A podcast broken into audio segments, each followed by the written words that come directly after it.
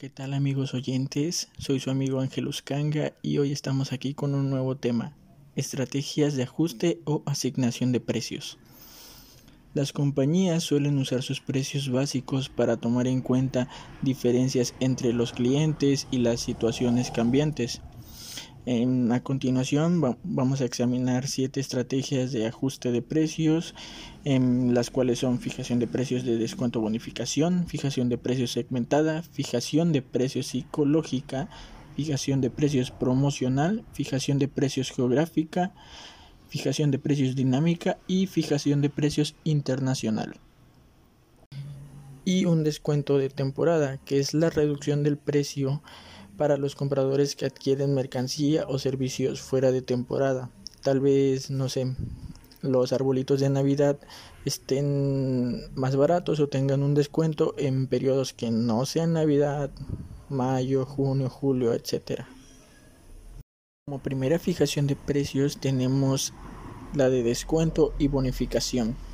La mayoría de las empresas ajusta su precio básico para recompensar a los clientes por ciertas respuestas, como el pago anticipado de sus cuentas, la compra de grandes volúmenes y las compras fuera de temporada.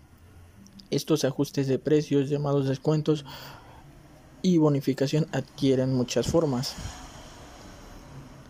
Los tipos de descuento incluyen un descuento en efectivo, es decir, una reducción en el precio para los compradores que pagan sus cuentas con prontitud. Por ejemplo, una persona que paga su crédito antes del tiempo podría tener un descuento de quizá el 10% o, o cierta cantidad de dinero del total de su cuenta. También existe el descuento por cantidad, que es una reducción del precio para los compradores que adquieren grandes volúmenes. Eh, podría ser el tipo de que compras a mayoreo, te hacen un descuento. Y también las bonificaciones, que son otro tipo de reducción de la lista de precios. Em, por ejemplo, las, las bonificaciones comerciales son reducciones de precios que se dan por entregar a cambio un artículo viejo al comprar uno nuevo. Esto podría ser un ejemplo al adquirir una batería de, algún automóvil, si tú entregas tu batería vieja a cambio de la nueva, tendrás una bonificación en el precio o el precio va a disminuir. Otro tipo de fijación de precios es la segmentada. En la fijación de precios segmentada, la empresa vende un producto o servicio a dos o más precios, aun cuando tal diferencia no esté basada en costos distintos. La fijación de precios segmentada adopta varias formas. En la fijación de precios por segmentos de clientes, distintos clientes pagan diferentes precios por el mismo producto o servicio. Por ejemplo, museos o salas de cine cobran una menor tarifa de entrada a estudiantes y o ancianos. En la fijación de precios por forma del producto se establecen distintos precios para diferentes versiones del producto, pero esto no es en función de los costos. Igual forma en la fijación de precios segmentada tenemos la fijación de precios por lugar, que es cobrar distintos precios en diferentes lugares, aun cuando el costo de oferta en cada lugar sea el mismo. Y por último, de la fijación de precios segmentada tenemos la fijación de precios por tiempo por tiempo. Una empresa varía sus precios según la estación, el mes, el día e incluso la hora. Las salas de cine, por ejemplo, cobran precios de, de matiné durante el día. O los hoteles ofrecen descuentos por temporada o a fin de semana. Algunos ejemplos. Para que esta fijación de precios sea una estrategia eficaz, debe de cumplirse ciertas condiciones. Por ejemplo, que el mercado, por supuesto, debe ser segmentable. Otro tipo de fijación de precios es la fijación de precios psicológica. En la fijación de precios psicológica, los vendedores toman en cuenta los aspectos psicológicos de los precios y no solo el aspecto económico.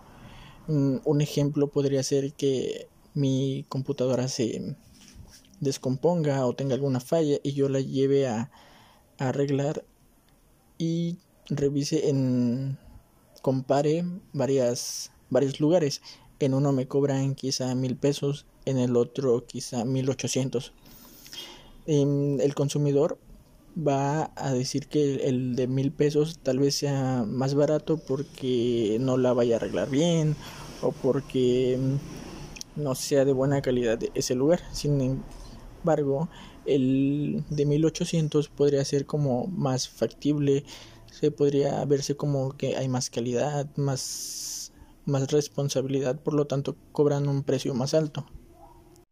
Otro aspecto de la fijación de precios psicológica son los precios de referencia, es decir, precios que los consumidores llevan en su mente y a los que recurren cuando buscan cierto producto.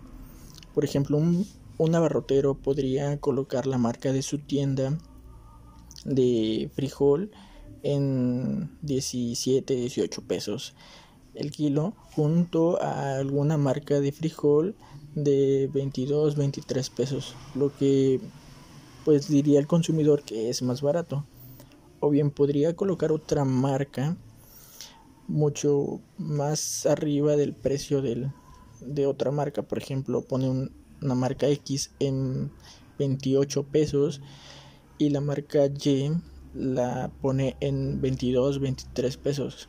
La marca Y, aun siendo costosa, puede verse más factible o, o menos costosa que la marca X tipo de fijación de precios es el promocional. Fijar temporalmente precios de productos por debajo de su precio de lista y a veces hasta por debajo de su costo con la finalidad de incrementar las ventas a un corto plazo. También podría emplearse la fijación de precios por evento especial en ciertas temporadas para atraer a más clientes. Sin embargo, en ocasiones esta fijación de precios tiene efectos adversos. Si se emplea con demasiada frecuencia o muy seguido, los competidores nos copian o los clientes serían susceptibles a siempre estar pagando por debajo del precio o siempre tener precios muy muy bajos y se les haría como costumbre y no serían aptos a pagar un precio mayor. Siempre esperarían a que las marcas tengan rebajas para comprar. La fijación de precios es la geográfica. La compañía también debe decidir qué precios cobrará a los clientes ubicados en distintas partes del país o del mundo. Para esta fijación de precios geográfica existen cinco estrategias. La fijación de precios LAB, libre a bordo, que es en la que los bienes se colocan libres a bordo de, un transporte. El cliente paga el flete real desde la fábrica hasta el destino.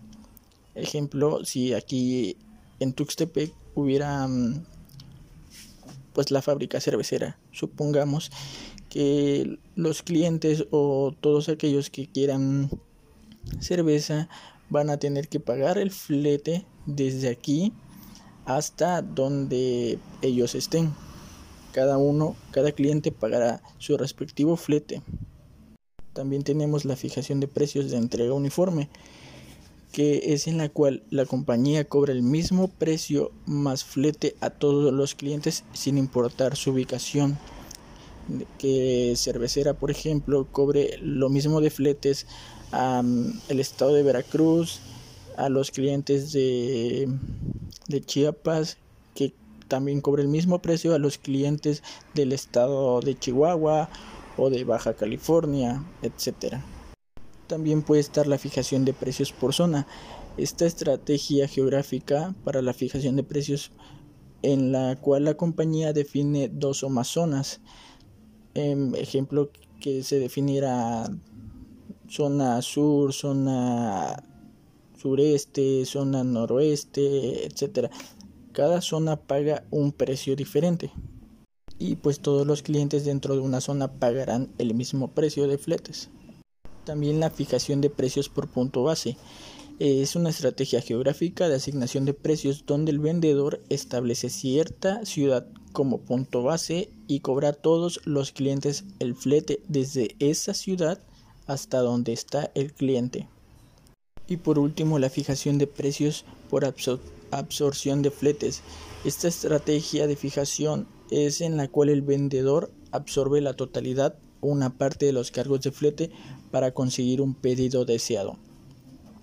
Es decir, que la empresa que está vendiendo el producto se haga cargo de los costos de flete o de la gran mayoría de los costos, pues para así vender más o para ganar más clientes.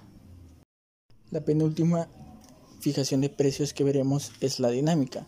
Este es un ajuste continuo de precios para satisfacer las necesidades y características de clientes y situaciones específicas. Y por último tenemos la fijación internacional de precios. Las compañías que venden sus productos internacionalmente internacionalmente deben decidir qué precios cobrarán en los distintos países en que operan. En algunos casos, una empresa establece un precio uniforme en todo el mundo. Sin embargo, la mayoría de las compañías ajustan sus precios de acuerdo con las condiciones del mercado y las consideraciones de los costos. El precio que una compañía debe cobrar en un país específico depende de, pues, ciertamente muchos factores, quizás las condiciones económicas, las situaciones de competencia, otro factor también podría ser las leyes y las regulaciones, que en los países suele ser muy diferente. Em, y con frecuencia las percepciones y preferencias de los consumidores también varían de un país a otro. Estos son algunos factores que implican en la fijación internacional de precios. Y con esta fijación concluimos este tema de estrategias de ajuste o asignación de precios. Sin nada más por el momento me despido. Su amigo Ángelus Kanga. Nos vemos la próxima.